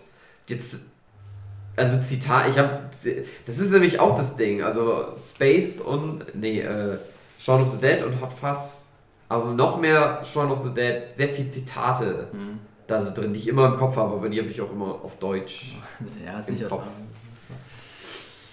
Nee, und dann hat man sich aber irgendwann an Simon Peck auf Englisch gewöhnt. Mhm. Ich finde halt, Shaun of the Dead ist halt so ein knackiger, kompakter Film von der Idee her. Äh, normale Typen in einem realistischen Zombie-Szenario. Mhm. Und weil es einfach so gut gemacht ist und so schlau, dadurch so fast der beste Zombie-Film, den Ja. man sich vorstellen Das kann. ist es halt, also dass die einfach eine Zombie-Komödie gemacht haben, aber eigentlich haben sie auch Ja. den besten Zombie-Film gemacht. Und der dann halt auch wirklich in seinen dramatischen Momenten trotzdem dramatisch ist und Ja. im Prinzip in Kennen mit sowas wie Walking Dead sein könnte, wenn bei Walking Dead nicht alle Leute emotional irgendwie abgefuckte Trauerklöße wären. Ja, wo wir vielleicht auch nochmal irgendwann im Laufe des Wochenendes zu The Last Man on Earth kommen, falls ihr es nachgeholt habt. Schade, Nee, nee, Last Man on Earth ist gehabt. genau Also also wenn ihr of the Dead mögt, The Last Man on Earth ist fast nochmal die Idee Wir weitergedacht. können über Man from Earth reden, den habe ich geguckt. Hm, okay. ähm, und bei Hot Fuzz ist es halt so, der hat die krasseste Schlagzahl überhaupt. Ja. Das ist so schnell und gag, gag, gag, geile Idee. Und äh, auch wie der, was, was ich schon im Laufe des, im Laufe aller Folgen von Nurture Podcast immer wieder erwähnt, so was ein Film ausmacht, dass der halt viele Schleifen macht. Und Hot Fuzz ist so, das ist so ein ganzer Wollknäuel von Schleifen. Da gibt's nichts, was nicht irgendwann wieder aufgegriffen wird. Und wo du denkst, okay, hier, wir haben die perfekte Schleife. Und dann, bam, hier, habt ihr das vergessen, hier kommt die nächste Schleife, After Credit Scene, noch so ein Ding. Hier, bam, bam, bam.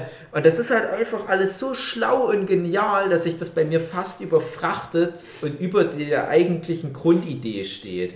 Und wenn ich jetzt so an Hot Fuzz denke, da habe ich nur so ein graues Gewusel aus Genialität, aber weniger so Buddy-Cop-Komödie. Ja? Und das will es ja letztendlich sein, Buddy-Cop-Komödie. Aber das ist so viel, was dem im Weg steht.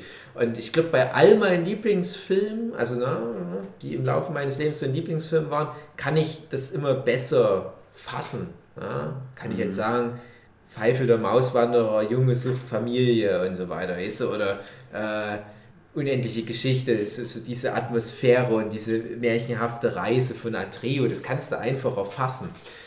Und Hot Fuzz, das, das steht nicht so für sich. Hot Fuzz ist halt wirklich so Filmkunst, die dechiffriert werden muss. Und, hm. Wobei, wenn wir zu meinem ja, seit fast Ja. 20 Jahren Top-Film kommen, da wird sich die Frage trotzdem nochmal stellen. Aber genau deswegen sage ich das jetzt auch schon mal, weil ich diesen anderen Film halt einfach vor Hot Fuzz gesehen habe. Und ich frage mich dann halt auch wieder, wenn ich Hot Fuzz vor diesem anderen Film gesehen hätte, hätte ich dann bei Hot Fuzz gesagt, ja, das ist auch so schlau. Hot Fuzz vorher gesehen. Ja, also dann finde ich es auch legitim, wenn du dann eine Zeit lang sagst, ja, der Hot Fuzz, der hat dann halt auch so einen, so einen Platz Ja, das in ist deinem halt, Cineastenherz. Also es ist, das Zeit ist halt ähm, Edgar Wright, der hat sich, so wie bei André Arnold Schwarzenegger, ja. sich in sein Herz gespielt hat, hat Edgar Wright sich halt in mein Herz rein geregissört. Wenn dann halt Dings kam, Scott Pilgrim, dann ja, der World's End ist halt nicht so Er hätte Ant-Man fast gemacht. perfekt. Ja, der hat ja, glaube ich, sogar ist ja auch noch angefangen übrig zu schreiben von, von so. seiner Vision. Ja, Ja, ich habe immer noch nicht Baby Driver. hätte Habe ich auch nicht. Habe ich gesehen. Ich wollte es ja unbedingt. Ich hatte erst ich wollte Also, Es ich hat nicht geklappt Kino damals, sogar. ja. Ich auch. Baby Driver bin ich alleine ins Kino gegangen, weil keiner Ja, mitgehen wollte. mir Anfing genauso, aber ich bin halt nicht gegangen. Hatte ich kurz Angst, es wird so ein Musical-Film. Ja, ist es auch. Ja, nee, nicht so wie ich es dachte. Also, Ich fahr los, so. fahr jetzt los. Genau. Also, Der ist ja auf Musik Ich muss sagen, mich hatte der Trailer nicht mal so angemacht, aber wenn du halt dann so. Es haben sich ja wirklich alle so Kritiker, auf die ich was gebe, so relativ überschlagen. Ja, also- weißt du halt, dass das wird auch wieder Ja. gut werden. Baby aber Driver, der ist halt, also ich würde den halt auch sagen, das ist halt, der, der ist Was noch nach Frisches. Hot Fuzz und nach Shaun of the Dead und nach Mhm, äh, ja. Scott Pilgrim auf jeden Fall. Ja. Ähm, aber der ist halt auch sehr klar. Mhm. Also das ist halt auch einfach ein Gangsterfilm und mit dieser Grundprämisse ist es alles so perfekt auf die Musik Mhm. abgestimmt und das zieht er halt gnadenlos, knallhart durch. Und das ist halt eine ganz einfache Story. Da ist es halt nicht so, dass du, dass du da dann nochmal denkst, was, was ist. Das ist halt, ähm, da fehlt dann der Simon Peck, der ja die Drehbücher bei äh, Dings mitgeschrieben hat, Ja. bei, bei Shaun of the Hm. Dead. Es ist schade, dass ihr kein Signot gesehen habt. Ja. Nee. Aber du hast es schon erwähnt, Scott Pilgrim Mhm. war es auch, wo, da war ich so 22 Jahre rum. Auch ein Film, den ich sehr gerne gesehen habe. Es geht nicht Edgar nur- Wright, der dreht jetzt gerade ein- eine Dokumentation über irgendeine Band, die ich aber nicht kenne. Das werde ich mir auch angucken, obwohl Ja, ich die. Band nicht kenne. aber auch Scheiß so drauf. Abnerd. Edgar Wright, das war Hat, bei mir hat die, die Cornetto-Trilogie so einen Simon Peck-Hype ausgelöst, wo Ah, ich dann ja, ja. angefangen habe, alles anzuschauen, was der jemals gemacht hat. Und Aber warst dann eher ja, Viele Sachen so? äh, nachgeholt. Boy Run.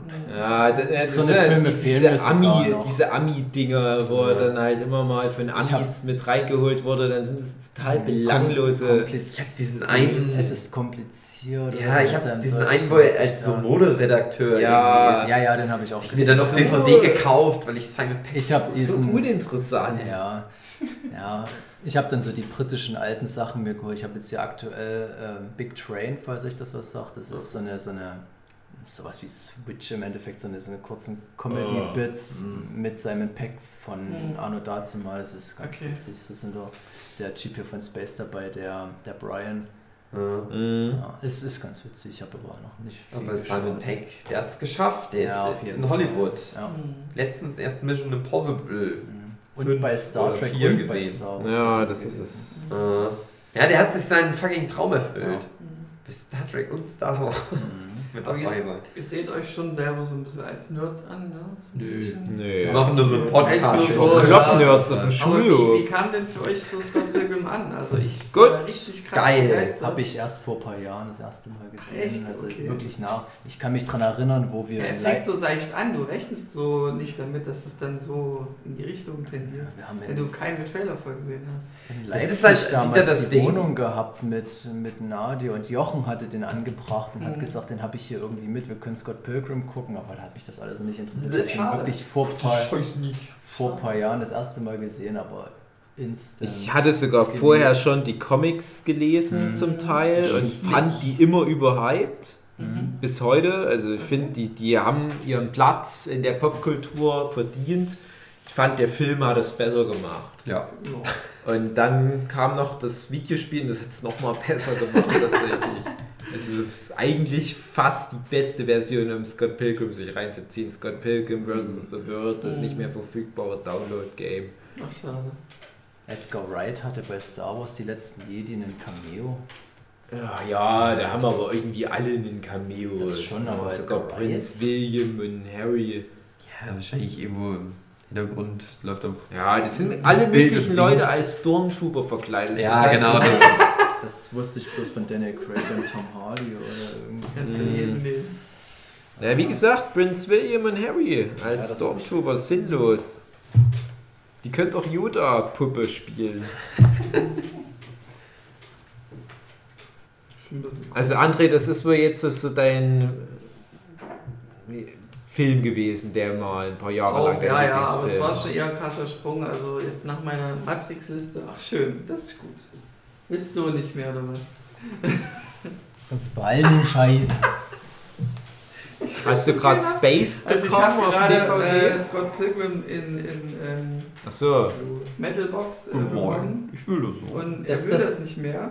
Ja, das Ding ist halt. Ich kann hab das gerne den- abkaufen. Mir, ich habe den einfach mal nachgeholt, weil halt Ja. Edgar Wright und äh, ein absolut geiler Film. Stimmt, steht auch da, schon auf der viele mögen Scott Pilgrim den Film nicht. Echt? Oder nicht, die dummen Schade, Schweine. ich finde das Weil so. die den Ja, ich glaube, die, nee, nee, äh, die nehmen das so als Film für sich und ich weiß nicht, was die da stattdessen gerne hätten. Ist Vielleicht ist das denen zu unkonventionell. Vielleicht wollen die lieber so eine Rom-Com mit Nö, Matthew so McConaughey. schön. Also der Film hat für mich so viele Sachen frisch und neu gemacht, ja, ja. Äh, wo ich den angeschaut habe alleine und gefühlt am nächsten Tag meiner Freundin gezeigt habe und Mhm. gesagt habe, hier, das musst du dir angucken. Also ich hatte da wirklich genau noch mal so viel Spaß wie beim ersten Mal und das ist Mhm. wirklich selten bei Eben, ihm. eben, das hat so eine gewisse Sucht erzeugt und Genau. das ist eben nicht oft so. Es ist so viele Sachen, die passieren, die man, die auch wirklich richtig clever und gut gemacht sind, wo ich Ja. sage, es macht einfach Die unglaublich Jokes Spaß. fand ich auch immer recht Ja. gut. Auch wieder so schöne Sinnlos-Jokes wie, er hat ihr die, die Strähne aus, aus den Haaren oder so geschlagen. Ja, ich schlage auch Frauen. Ja, das, das, das ist sogar aus dem Comic. Das- Also Okay. der nimmt sich die Fight-Sachen aus dem Comic, packt aber noch ein paar schlaue Sachen hinzu und streicht aber den ganzen langweiligen Scheiß. Das ist eine, Ah. eine gute Romanverfilmung, wenn man so will. Weil der fucking, ich glaube, sechs Bücher, also sechs Bände Ja. Scott Pilgrim nennt, und einen knackigen, knapp zwei Stunden Film draus macht. Perfekt. Ja. Hätte ich damals nicht gedacht. Ich dachte erst wirklich, die machen aus jedem der Bücher einen Film. Und wo ich dann den Film sehe und dachte, Hülse, die Story ist doch schon vorbei. Gut, am Ende fehlt irgendwie diese Batterie mit den Ex-Girlfriends und den ganzen Scheiß. Also ist perfekt. Das ist eh alles dumm gewesen. Und der Film hat Mary Elizabeth Winstead. Mhm. Hm. Das stimmt, das Auch, stimmt. ähm, Captain America kommt ja auch. Mhm. Aber in Form von einer anderen Figur, komischerweise. Aber auch als. Schauspieler. Also trotzdem in Canon Marvel. Ich finde auch, dass das vielleicht die beste Videospielverfilmung ist, ne? weil es ist nicht mal eine Videospielverfilmung. Ja. Das ist der Witz drin. Aber es ist so, schön, so nerdig halt auch, auch bei so Zelda-Musik und Piometer. Ja. Aber ja, aber die, die, diese ganze Sprache, so dieses hier Ja. Endboss-mäßige Ja, und das aber Level ist ohne der bemüht Club. zu wirken oder mich jetzt extrem abzunerven. Irgendwie, du Ja. merkst halt, das macht jemand, Es der Ahnung hat. Es war ist halt einfach seriös Edgar Wright, das ist so ein Typ, der nimmt das Medium Film Ja. und macht da richtig viel mit. Ja. Andere machen nur, ja, so Schauspieler eine Kamera draufhalten und im Hintergrund laufen Ja. lang. Guck mal, was Su schon mal gemacht hat. Und fucking Edgar Wright, Oder der überlegt sich jede, jedes Detail und das muss alles perfekt sitzen Ja, ja. und das ist so schlau, alles durchdacht. Und da kommt Ja, so der, der erste. der denkt sich halt, seine Lebenszeit ist, ist wertvoll, der kann nicht irgendwelchen Schrott Ja. raushauen. Das ist schon richtig so. Habe ich deswegen auch ganz großen Respekt. Das ist auch einer der wenigen, wo ich sage, egal was der macht, ich, ich, ich verfolge es halt. Das ist Ja. so, was für mich so Christopher Nolan immer war früher. Hm, ja. Edgar Wright wäre jemand, wenn ich den mal persönlich treffe, dass ich mich von dem verbeuge und dem die Stiefel ablecke, weil ich den so Ich dachte, geil den finde. Ja, wenn er will. Nee, Komm. ich werde den sein Schwanz geht bis in die Stiefel rein. Dabei fand ich den am Anfang, ich habe mir die Specials von Shaun of the Dead damals angeguckt. Ich fand den krass unsympathisch, muss ich sagen, in den Specials am Anfang. Oh. Das kam dann erst durch Spaced. Hier wird kommuniziert. Ähm, Nein, du sollst das nicht sagen. Halt dir die Fresse. Halt dir die Fresse. Danke für deine Gastfreundschaft. André hat es nicht geschafft, uns ohne dass es Thema jetzt wird, anzudeuten, nicht eingebaut. Ja. dass wir bald zum Ende dieses Podcasts kommen sollen. Okay. Wie viele Filme hast du jetzt schon genannt, Dave? Hast du eigentlich bist du weitergekommen? Stimmt, von Dave hat nicht so Mondfahrt und E.T.? Nichts weiter. also ich bin eigentlich durch. Pfeife gesagt. der also, Mauswanderer habe ich noch angeteased. Ich habe jetzt nur noch so eine Liste, die ich abrackern könnte mit so Filmen, die mir heute, wo ich sage, das sind so eine Dauerbrenner, die kann ich mir immer wieder angucken, aber ich- ich würde es jetzt nicht als Lieblingsfilm. Ich würde halt nochmal kurz halt sagen, ja, hier Quentin Tarantino ist halt auch die Ja. Zeit, äh, also das war so zeitgleich mit Edgar Wright, wo ich mich dann vermehrt viel für Filme interessiert habe, wo ich dann gesagt habe, ja, okay, das ist auch cool, das ist auch viele wegen des coole Filme. Machers oder? Ja, also das war dann so, so wo ich mal irgendwann gemerkt habe, ach guck mal, der Film ist cool, also zum Beispiel Terminator, und der hat aber ja auch den Film gemacht und den Film gemacht und den Film gemacht und dann halt Quentin Tarantino, oh guck mal, der hat den Film gemacht, den Film gemacht, Mhm. den Film gemacht. Dann erstmal irgendwann dann so dazu gekommen, ach so, manche Regisseure machen viele gute Filme. Ja, das, was ich halt vorhin schon mit Steven Spielberg gemeint habe. Das war auch bei mir der erste, wo ich wahrgenommen habe, es gibt die Person Steven Spielberg Mhm. und wenn der Name irgendwo mit dran Ja, steht. Steven Spielberg kannte ich natürlich schon. Da, ja, klar, da ist es vielleicht das erste Mal, aber ist bei Weiß ich nicht, Steven Spielberg, der war als Kind, war das halt wie so ein Onkel, Erzählonkel. da, wurde- da, wurde- du kann, man kann, ich kann Der hat ja sogar fucking Tiny Toons und Animaniacs mitgemacht. Na, das war ja so mein Kindheits-Trickfilmprogramm. Stan Lee der 90er. typische Blaupausen-Regisseur, der überall rangezogen wurde, wenn es mal um den Regisseur ging, ob das nun im lustigen Taschenbuch war, es war immer eine Anspielung auf Steven, Steven Spielberg Ja. im Endeffekt. Also bei mir ein Regisseur, der immer geht, wo ich sage, ähm, habe ich extrem viele Filme angeschaut und finde auch viele davon richtig gut, ist Roman Polanski. Oh, das hatte ich ohne Scheiß gestern mit meiner Mutti das Thema. Und die ha- halte ich fest. Die hat auch gesagt, Roman Polanski vielleicht ihr Lieblingsregisseur. Das ist kein Also Witz. wenn ich meine Sammlung durchgehe, konnte und ich zwei viele Filme Filme, okay, da kann ich mehr. nee, nee, also äh, sie, Ja, es, es war halt so schon der sagen. Schnelle des Ja. Augenblicks. ah. Aber wenn ich meine Sammlung durchgehe, ich habe wahrscheinlich die meisten Filme von dem gleichen Regisseur, ist halt Roman Polanski, weil der hat einen Stil drauf, wo ich sage, das geht für mich immer. Und ob dann nur Kinder vergewaltigt hat oder Ja, das habe ich meiner auch gesagt. das ist mir im Endeffekt Und, und wie stehst du zu der Kindervergewaltiger-Nummer?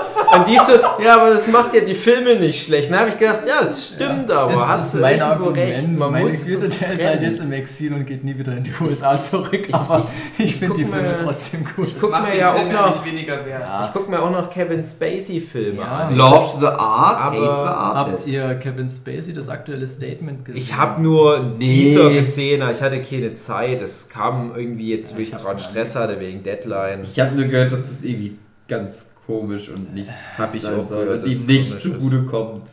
Oder Naja, ach, der wird schon irgendwann mal wieder da sein. Die Leute müssen halt irgendwann wirklich mal sich selber die Frage stellen, wo machst du da die Grenze? Wo, wo sagst du dann, Nee, vor allem, wo halte ich mich zurück, wo ich Sachen weiß und wo ich Sachen vermute oder was auch immer. Es ist halt, Ja. es ist so, sch- so leicht, jemanden einen Ruf zu versauen durch irgendwelche Anschuldigungen, Ich- wenn du ich- nicht weißt, was dort dahinter steckt. ich finde halt ganz, Schwierig. ich, das, das Thema ist natürlich äh, heikel und egal Ja, was du sagst, ist falsch.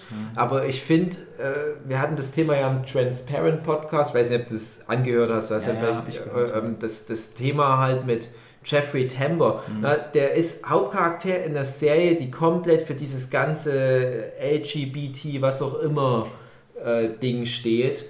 Und weil der halt aber auch mal in diese MeToo-Sache reingerät, hauen die den raus, wie ich mir denke, ja, aber äh, damit schneidest du dir doch ins eigene Fleisch. Du zerstörst das Ding, was eins der ganz wichtigen medialen Aushängeschilder für die Bewegung ist. Und Kevin Spacey ist halt ein Künstler, ja, Und letzten Endes als Künstler reicht ihm da kaum jemand auf der Welt das Wasser. Und du musst dann halt gucken, wo kannst du trennen zwischen Realität und, und, und Kunst. Ne? Also ich glaube, wenn du lang genug suchst, findest du bei jedem Kunstschaffenden genug Geschichten, die nach heutigen Standards halt die Person. Siehe James Gunn. Ja, James Gunn, genau. Äh, wo du halt sagen musst, das ist jetzt eine Persona non grata. Mhm. Wo ich mir aber denke, ja, dann muss es aber eine separate Möglichkeit geben, dass die Person zur Rechenschaft gezogen werden kann. Mhm. Äh, zum Beispiel im Falle von einem James Gunn, jemand, der dann wahrscheinlich eh null Bezug mehr zu den Sachen hat, die er vor zehn Jahren getwittert hat ja. oder was auch immer. Und der dann halt auch schon zu Kreuze kriecht und sagt, hey, sorry, das ist nicht mehr aktuell. Stell dir vor, du bist Fame in, in fünf Jahren Fame in den USA, fett irgendwie Steven Spielberg mhm. will Demon Mind Game verfilmen und, und irgendjemand hört sich den Nerdship Podcast an. Nee, nee dann kommt hier dieses, dieses berühmte äh, was dann im Comic-Forum hochgekocht wurde, oh, vielleicht ja. kannst du dich erinnern. Mhm. Äh, wo ich mir dann davon? auch denke, ja, eben. Und, und dann denke ich mir, ja, aber das ist so unfair den Leuten ja. gegenüber, weil auf der einen Seite du hast nicht so viele super geniale Leute in diesen ganzen Professionen. Und wenn du jetzt auf Krampf allen noch irgendwie äh, sowas zur Last legst, ne? und ich sage ja nicht, dass das nicht verdient ist, dass mhm. äh, dass jetzt alle in Hollywood, Casey Affleck und so weiter, äh, dass die dann jetzt Ärger bekommen, aber ich Was finde. Casey Affleck. Ach, das, ach, da war doch auch irgendwas. Und der hätte eigentlich bei der Oscar-Verleihung jetzt dieses Jahr, weil er doch für Manchester bei VC bekommen hat, okay. hätte der einen Oscar verleihen müssen, so als Laudator oder was auch immer. Das ist doch mit Kevin Hart das gleiche gewesen. Ja, das ist, ach, das ist, das dreht sich alles so im Kreis. Und ich denke mir aber, ja, aber Leute, irgendwann habt ihr keine Kunst mehr, ihr habt keine Künstler mehr, weißt du? Und das, das ist vielleicht nicht der richtige Weg, das zu klären. Das muss außerhalb irgendwo stattfinden. Und ich bin ja TV-Spielfilm-Abonnent und ich bin ja großer Fan der TV-Spielfilm-Redaktion und die bringen jetzt alle paar Ausgaben, dass die seit mittlerweile jetzt auch schon über einem Jahr diskutieren, redaktionsintern, wie die mit Film umgehen. Mhm von Leuten, von denen man jetzt gerade weiß, die am Dreck am Stecken. Was machst du zum Beispiel mit einem K-Pax oder mit einem die üblichen Verdächtigen oder also alle Brian Singer Filme? Sagst, äh, stellst du die jetzt alle unter Generalverdacht mhm. sowieso erstmal und sagst dann, ja, bevor ich dem Film eine Empfehlung gebe, gucke ich doch lieber erst noch mal bei Google, ob der Typ gerade einen MeToo-Hashtag reingedrückt ja. bekommen hat. Mhm. Und, und das sagen halt aber auch viele, nee, machen wir nicht, aber dann sagen halt auch viele von den wirklich Redakteure, die ich sehr schätze, wirklich sehr fähige Leute sagen dann, und das ist dann wiederum zu meinem Unverständnis, nee, die Filme können wir dann nicht mehr empfehlen. Mhm. Aber dann kannst du halt keinen Roman Polanski auch mehr angucken. Ja? Kannst doch keinen Woody Allen mehr angucken. Und wenn dir aber ein Roman Polanski und Woody Allen fehlen, dann hast du kein intellektuelles Kino mehr. Schwierig, ja. Ich glaube, wir müssen noch mal einen dritten Teil machen. Müssen wir? Also ich, ich habe nicht mal die Hälfte von meinen durch. Ich hab, also wird der dritte Teil, Dave erzählt seinen Rest und wir werfen was ein. genau. Wir haben ja immer was zu sagen, ja. wenn jemand anders dann was sagt. Also unser Finale kommt ja noch. Ja. Dave, ich glaube, dass Dave und mein, das ist der Cliffhanger ja. für die nächste Folge. Wird Daves und meins endgültiger Lieblingsfilm von der Welt der gleiche sein. dun, dun, dun. Meine sehr verehrten Damen und Herren, wir hören uns nächste Woche, wenn es wieder heißt Weepu Weepu.